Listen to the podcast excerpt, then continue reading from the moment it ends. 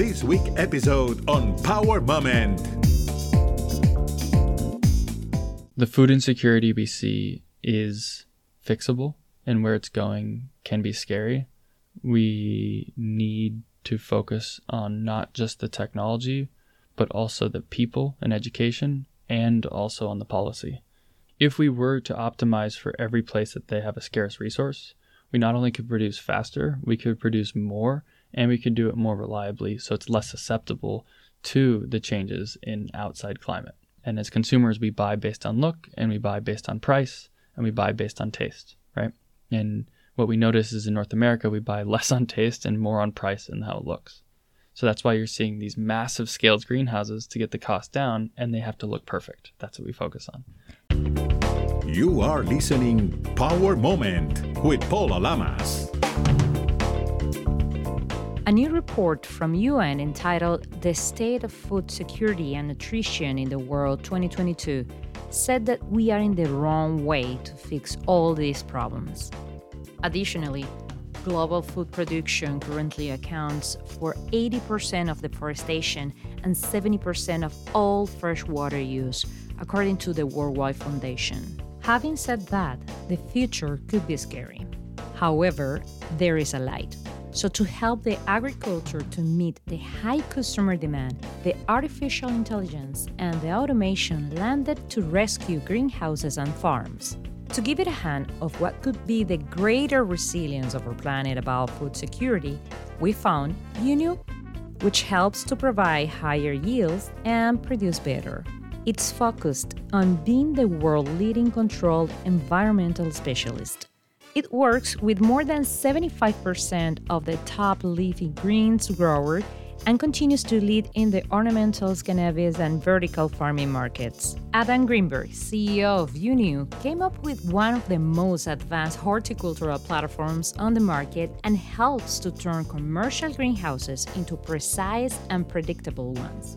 Adam has been recognized with the Medal of Excellence nomination from Greenhouse Grower, Best New Indoor Growing Technology from the United Fresh Produce Association, and he was named to GPN's 40 Under 40 class of 2020, among others recognitions. Enjoy this powerful episode. I believe one of the first things that I have to say it's a new report from UN that talk about the world is moving backwards in its effort to end hunger and uh, food security and malnutrition. And Netherlands is leading in sustainable agriculture. So I want to know where is United States? How are we going to fight against hunger and food insecurity? That's a very loaded question, but uh, thanks for having me first. Appreciate it, Paula. And the question of how we fight food insecurity is a different question than where the US is today, right? And when we look at the concepts around food security and food insecurity, there are lots of needs. Both the Netherlands and other countries are leading the way in mass production, and that becomes much more of a conversation of not just producing the calories required to fight hunger, but producing calories to fight hunger that are near where they're needed, right? So half of it is producing enough calories, the other half is getting it to the right mouths. And so when you look at the two options around that, I think it's going to be a, a multifaceted, a multi pronged approach. We're looking at the idea of people are going to start producing and finding methods to produce food closer to where it's needed and at the same time we're going to find a way to produce uh, new new forms and new let's just call it ways of transportation to be able to get food across larger vast areas quicker so there's both the transportation issue that people are working on and then also let's just call it local food production where we produce enough food i mean i guess a fun way to look at it is we produce an, a fun, a, enough food today that could feed everyone on this earth I think that this pandemic show us that we produce certain things, but not everything, and we import and export a lot. So we saw a lot of good news from technology and artificial intelligence, like robots that helps on farms. By the time that people they can be together because of the virus. So do you think this pandemic helps to promote in a positive way the technology or the artificial intelligence? That question's a good one around the fact that the pandemic accelerated a lot of adoption of artificial intelligence technology and automation in a way that led to the fact that rising wages across the board. So whether you're talking about people who are uh, immigrants who are working in the fields, or whether you're talking about people working in factories, or whether you're talking about someone who works in an office, all of those wages have gone up. Inflation has gone up. And so you see people even in the H1B and the H2A programs, right? Those different types of immigrant policies. For one of them, they went up drastically by about. We, I, we have one person who's paying about twenty dollars an hour between overhead and what the person's making, and that's a big deal from the fact that they, used to be making twelve dollars an hour. And so what we see is the pricing pressure from the, the cost of producing one tomato or one apple going up leads to the pressure of finding ways to automate. And so the people who are working in a greenhouse, in a field, are people who are currently staying what they're doing. They're staying with what they're doing and they, they're needed. It's that there aren't enough people right now who want to do that because we've not only changed our immigration policies to the point where we don't have enough people, but at the same time, demand is changing as well. So we're trying to grow more with less people and do it in a way that is more predictable and has higher food safety and has higher standards, right? So just all around it creates a lot of stress on the entire equation, which then leads to the idea that automation and AI plus people are required to be able to solve for this problem. So we are seeing an acceleration of adoption, but it doesn't remove people from the equation. Having in mind that one of the things that actually I have been reading comments from many people in different forums, Hispanic community for mm-hmm. sure wonder about it. Are these artificial intelligence are able to modify in a way and another one the final product? So, artificial intelligence is a method to do something. So, you can use it to optimize irrigation, you mm-hmm. can use it to optimize a pathway for travel, you can use it for the optimization of any type of information, uh, often referred to as data in a lot of places. And when you look at what you can use it for, it can be used for many different things. And so I think what you're referring to is can they optimize the end product? Sure, but they also can optimize things that go into the end product. So when you look at most of our fruits and vegetables, there aren't really any GMOs for that that much, right? But you'll see it a lot in corn. And so you can use data science, you can use AI, you can use even just splicing with genes like they used to do to change genetics.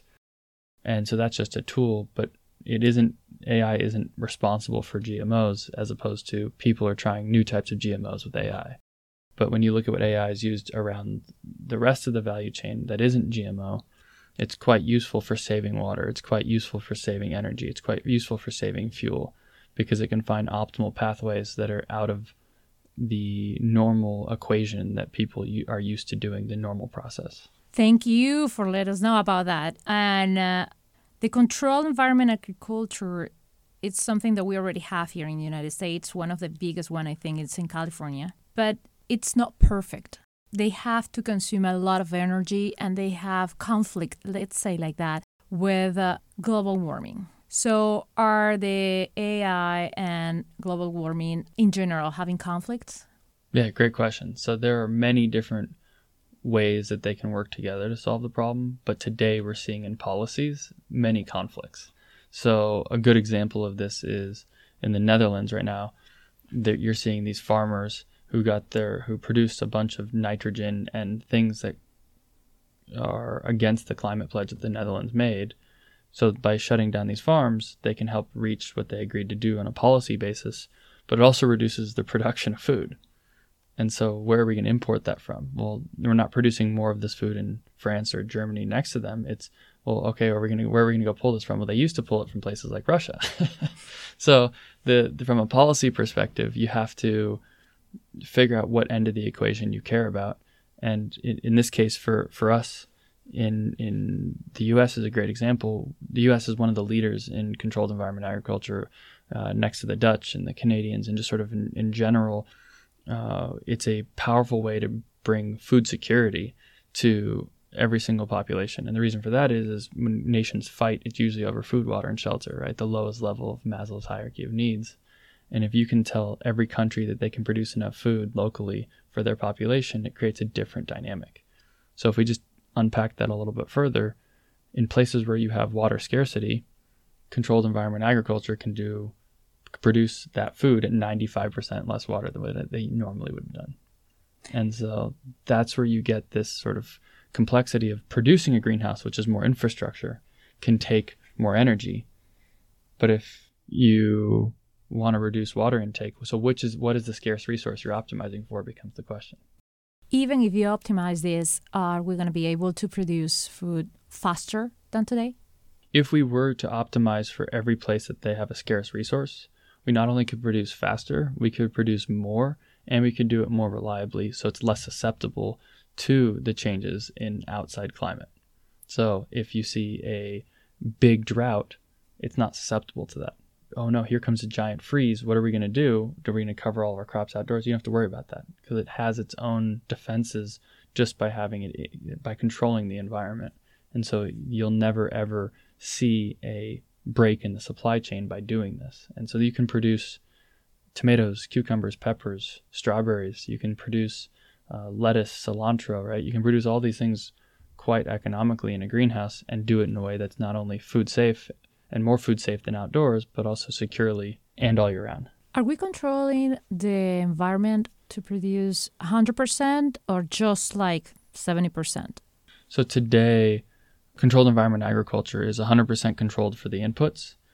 And so we don't need to use pesticides. We don't need to use, so a lot of the industry has no sprays, right? And uh, there, I don't know of a single person in the industry who grows anything GMOs in controlled environment agriculture because there isn't a GMO tomato, which is interesting because you'll see in the grocery store it says non-GMO, mm-hmm. which is funny because no one, there are no GMO tomatoes that people are on the market. So it's it's it's a little bit of marketing, but what we're seeing is that the optimization of those inputs is where the opportunity is. So today we know that we can produce it quite well with all those inputs.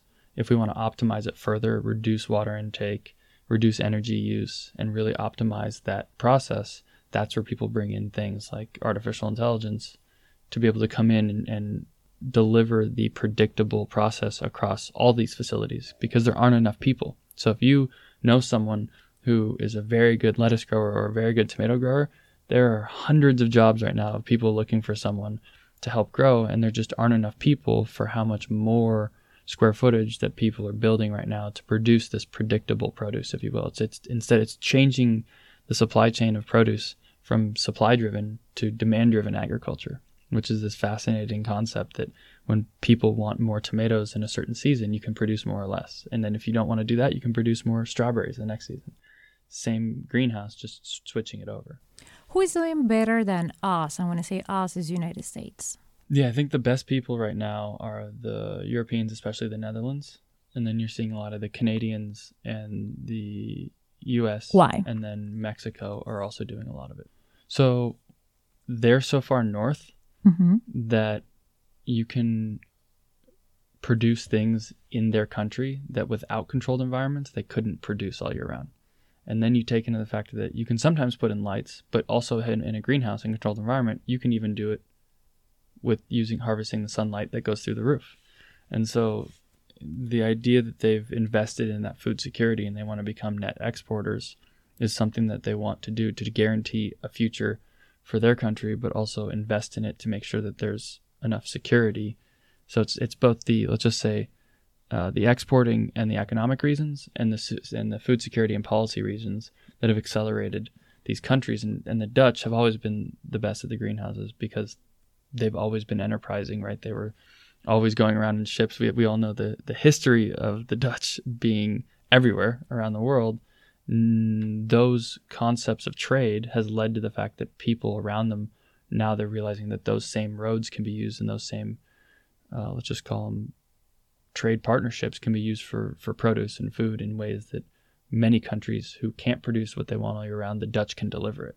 Same with the Canadians, right? The Canadians export a lot of their tomatoes, peppers, cucumbers, uh, strawberries to Asia, to the U.S. Uh, same with, it's interesting with, with NAFTA, right? It led to a lot of trade between Mexico, the U.S., and Canada. and the fact that we're now producing 50% of all of the tomatoes we consume here in controlled environment agriculture. And I think all the rest of the produce is going to start to go that way as well. That's fantastic. You mentioned also Mexico. What is doing Mexico right or proper in this topic? Mexico is investing heavily in controlled environment agriculture, just like the US and Canada. And sometimes people don't talk about that, but it's absolutely the companies that work in, in the US and Canada also have places in Mexico. And so to, to not talk about Mexico makes no sense when you're dealing with an, an industry that produces vertically between the whole continent. So you'll see people producing tomatoes under the same brand in, that are grown in Mexico as they were grown in the US. And it just depends on what season and what month you'll get which vegetable or which fruit from it. That's interesting because most of the time we don't talk about that, but it's on the table. And Latin America also it's I think important because the weather, because the condition, it's sometimes cheaper than other countries to to work there. So something that calls my attention is how it's going to be our future in 5 years in this area. Greenhouse, controlled environment, agriculture in short term. In the short term, the next five years, you should see the industry grow between 1.5 to 2 times what it is today. And the reason for that is is this is all driven by consumer demand. Okay. So if we can produce more strawberries grown in greenhouses, more people will buy them. So the, when you go to the grocery store and see greenhouse grown fruits or vegetables, oftentimes there aren't enough to go around because they look better. And as consumers, we buy based on look and we buy based on price and we buy based on taste, right? And what we notice is in North America, we buy less on taste and more on price and how it looks. So that's why you're seeing these massive scaled greenhouses to get the cost down and they have to look perfect. That's what we focus on. But if you tasted strawberry in the US that came came from uh, one of the farms versus a strawberry in Europe, it'll taste very different because they demand different profiles. What do you think about this dark forecast about food insecurity? It's a great question. And the food insecurity we see is fixable, and where it's going can be scary.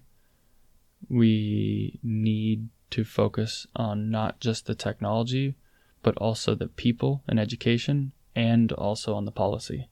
And I view this as a three legged stool where if you don't have one of those three, it's going to fall. We don't have the policy right now, We don't have the policy right now. so it could fall. it, it absolutely could fall because you have different people pushing for different things and collaboration hasn't really been the uh, word of the year let's just say But let's talk about something positive. Let, let's keep positive. And should we start to have our own, I don't know, tomato plant at home? yeah yeah. You should you should grow all types of things at home if you can and do it in a way that get your kids involved as well and your families right? Because people can grow lettuce relatively quickly. And that's something that you can get a whole head of lettuce done in 45 days in a way that someone can understand how it works. And I, I, I hope that more people do things to play around with live goods if you will right real tangible fruits vegetables growing whatever it is to be able to not lose touch of where our food comes from when we go to the supermarket. Because if we aren't careful, then many people will think that it, it grows up in a plastic jar. It is interesting. How do you get involved in this whole artificial intelligence world? Why you decide to become one of the startups here? So, artificial intelligence wasn't the goal, it was a means to achieve the goal, which was to make it more economically viable to grow in controlled environment agriculture and increase the size of the industry. Because more people deserve fresh local produce and more people deserve more farmers deserve to be able to make money doing so. And today they're not making that much money doing it sometimes. And at the same time we have the problem where people don't have accessibility to high quality fresh local produce and all of that can be fixed by fundamentally shifting the economics of this industry. And so the means to get there was one of them was artificial intelligence, another one was machine vision, which is using imagery around plants just to be able to figure out where the problems are. So you can have someone who's a great grower and they have to spend a lot of time just running around looking for problems. So if you can build a system that can find the problems, but you still need the people to solve them. So it doesn't actually create a reduction in needing someone to grow it. What it does is it brings the attention and triages the issues so the person who already knows how to solve the problems can do it faster and we waste less food, we waste less in the process. And at the exact same time, that person can now cover more square footage. And one grower can go from one acre to four acres. And now, as the industry is already expanding and we already have a laggard of growers, part of a way to get involved is to go look at there are massive amounts of jobs looking for mechanical engineering, looking for people who want to build greenhouses, looking for people who want to learn how to grow and become horticulturalists, people who want to learn how to deal with biological control. So instead of pesticides, you use you know, good bugs to fight the bad bugs. So it becomes like a little war inside of a inside of a farm where you're actually trying to use nature to work with nature and create balance.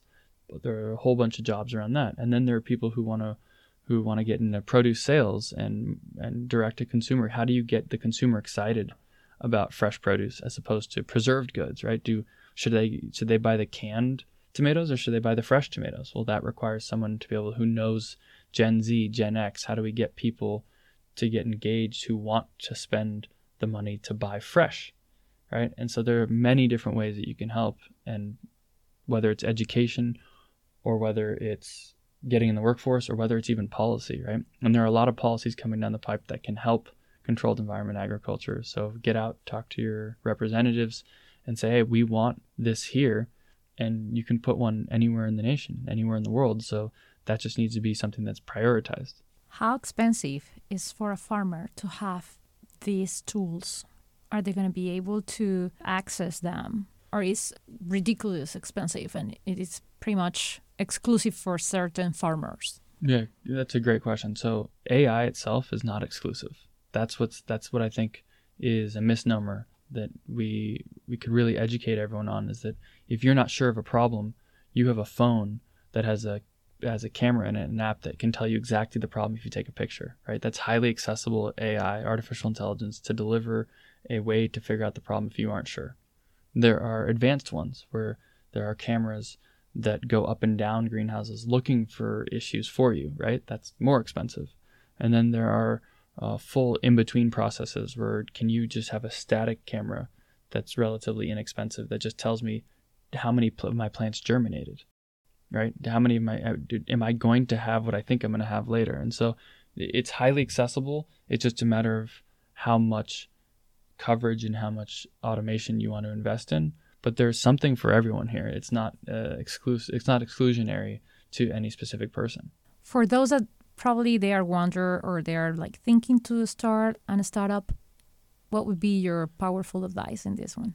If you're going to start a startup, the number one thing I would say is find something that you love so much and you're so passionate about that when nine out of 10 people tell you you're crazy or don't do it, you still want to do it. And if anyone can talk you out of it, don't do it. How many people told you that you were crazy? well, more than I probably want to admit. There are a lot of people who said, this is not a good idea. And it's never a good idea until it is. And so, from that perspective, the people who can look ahead and say, this needs to happen because this is what I care about and I'm stubborn, I'm going to go do it that's often where the change is is made. And you find out a bunch of crazy people that surround you and were in your path too, right? Yeah, crazy is one word for it, but the ability to take high risk and be convicted in something that you think is obvious, but to other people is not. Adam, thank you very much for your time, for your honesty, and for let us know a little bit more about this amazing world that we pretty much don't know anything about it. Thanks for having me, Paula. You can follow Power Moment in social media at Power Lamas in Twitter and Instagram. In Facebook, Power Moment with Paula Lamas. This is a GGSI production.